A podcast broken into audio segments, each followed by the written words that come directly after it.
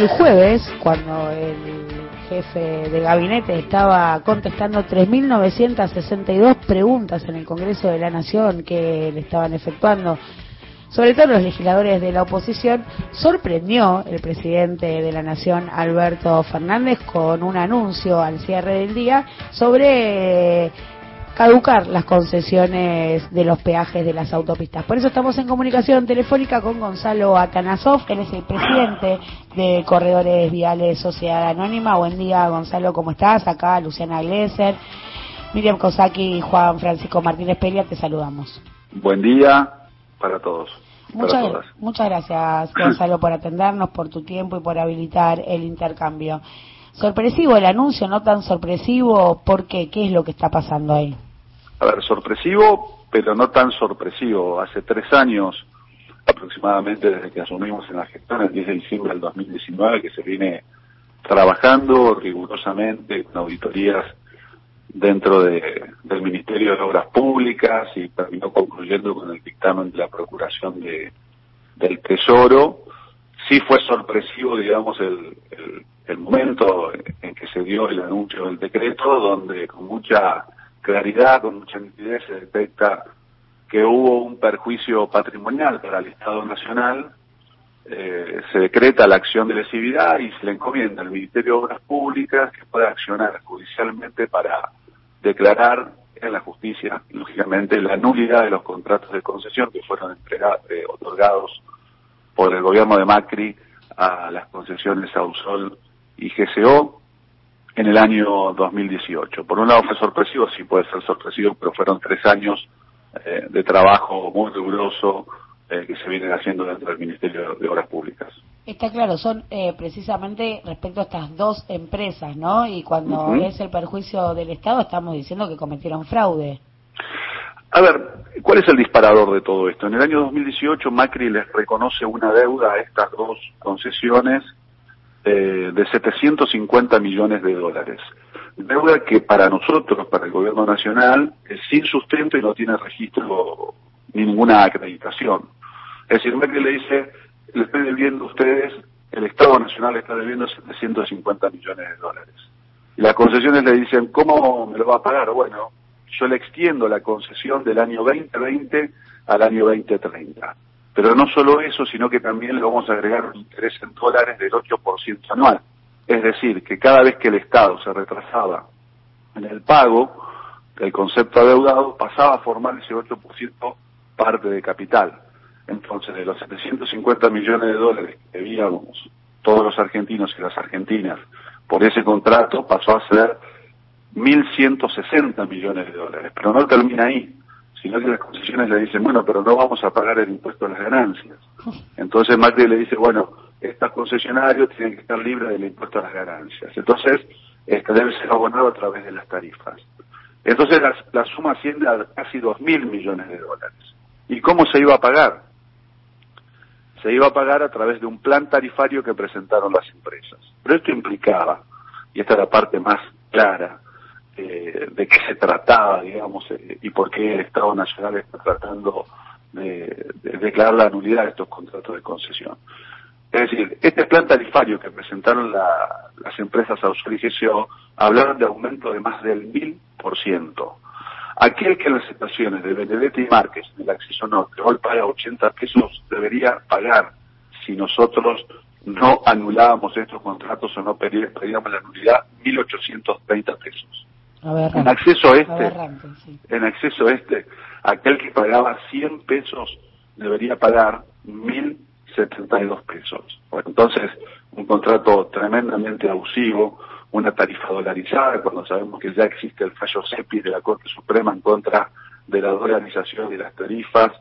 Es decir, por dónde lo mires este contrato para nosotros, para el gobierno nacional, es nulo, de toda nulidad, y es por eso que estamos recurriendo a la justicia para que la justicia se expida. ¿Y ahora qué es lo que pasa? Ahora eh, esas concesiones pasan a estar en, bajo la órbita de, de, corredores viales. ¿En qué situación quedan? sí, eh, primero la justicia debe determinar, eh, yo entiendo que las acciones judiciales se iniciarán concretamente a partir de la semana que viene, es el Ministerio de Obras Públicas que la va a llevar adelante y estarán analizando con todo el cuerpo abogado del Ministerio de Vialidad Nacional, de la Procuración, la estrategia puntualmente a seguir, pero si una vez este, que la justicia acompañe este, el pedido eh, del gobierno nacional, bueno, ahí se tomará la determinación de, qué hacemos con estas autopistas. Lo que sí, hay una política por parte del gobierno de recuperar todo el patrimonio vial en toda la Argentina. Hoy Corredores Viales, que es una empresa pública, ya administra casi el 80% de toda la red nacional concesionada. Las rutas más importantes de la Argentina, la 3, la 5, la 7, la 9, y te puedo seguir nombrando hasta 6.000 kilómetros de rutas nacionales, hoy administra la empresa pública demostrando que se puede hacer con eficiencia y teniendo en cuenta eh, el bolsillo de los argentinos, ¿no? porque en tres años solo aumentamos el 24% de la tarifa, porque cada vez que tomamos una decisión fundamentalmente miramos lo que está pasando alrededor con todos los argentinos. Hay que decir, ¿no? Que Corredores Viales, como bien dijiste vos, es una empresa estatal que tiene eh, la mayoría de participación en el Ministerio de Obras Públicas y Vialidad Nacional con el 49% y están administrando la mayoría de, de, las autopistas, ¿no? Y concesiones del país, eh, con la excepción de estas dos, ¿no? Que es el acceso norte y el acceso oeste. Así es.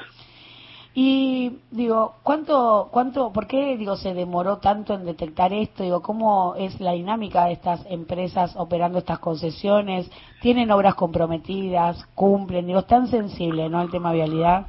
Ah, bueno, a ver, ¿por qué se tardó tanto tiempo? Bueno, porque había que trabajar, había que concluir con una serie de dictámenes, de análisis, de auditorías que no son sencillas que llevan mucho tiempo, que se comenzaron apenas a asumir este gobierno, como te decía, el día de diciembre del 2019, y se terminó concluyendo eh, durante esta semana a través del dictamen de la Procuración del Tesoro. Con respecto a las obras, un dato importante que uno a veces pasa por acceso norte y por acceso oeste y ve este, que están en obras, eh, bueno, esas obras también fueron producto, eh, se hacen con un fondo público, que también fueron producto de estos acuerdos del 2018.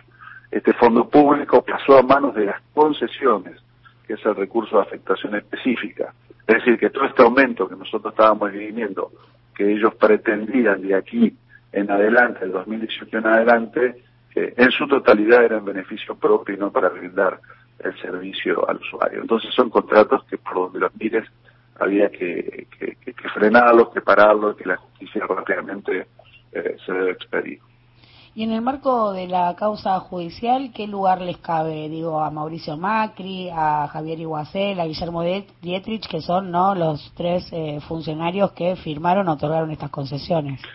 A ver, eh, nosotros lo que estamos aquí tratando de resolver es el contrato de concesión.